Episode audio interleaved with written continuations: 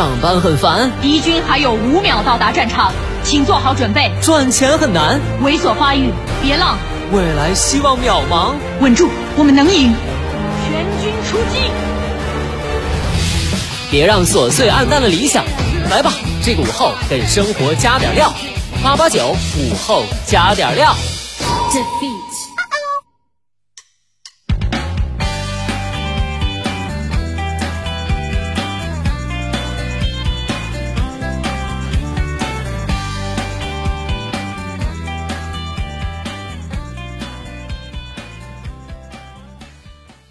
收音前的你还好吗？欢迎收听午后加点料，我是海鹏。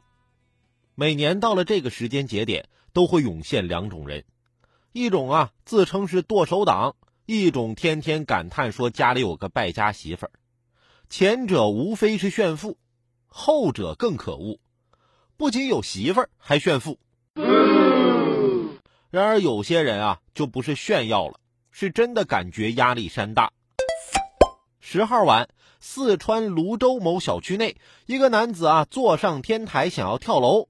男子说，媳妇儿去年网购贷款消费二十多万，今年又网购欠下三十多万，经常在网上买名牌，自己压力太大了，想轻生。